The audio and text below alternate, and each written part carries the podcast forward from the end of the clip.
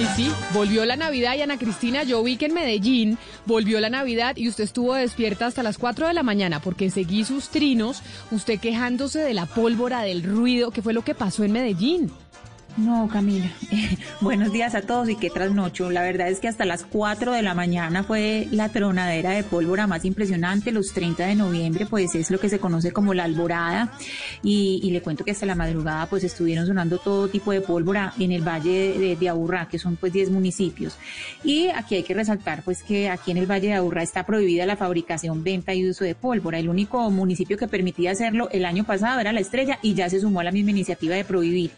Eh, el reporte, Camila, hasta ahora es de dos niños heridos y un adulto herido acá en Medellín pero yo creo que es importante que hagamos un poquito de memoria de cómo estábamos nosotros en uso de pólvora, porque eh, la temporada decembrina de 2019-2020 dejó 94 heridos, 22% de los cuales eran espectadores, es decir, no estaban echando la pólvora, estaban cerca. Y el problema, el problema más grande aquí, Camila de Oyentes, es que entre los años 2014 y 2018 hubo una tendencia a la disminución, siempre era la baja, pero en 2019 se rompió esa tendencia a la baja.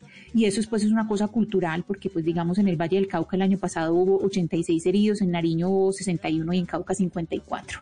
Entonces ahí hay que trabajar en la cultura muy fuertemente.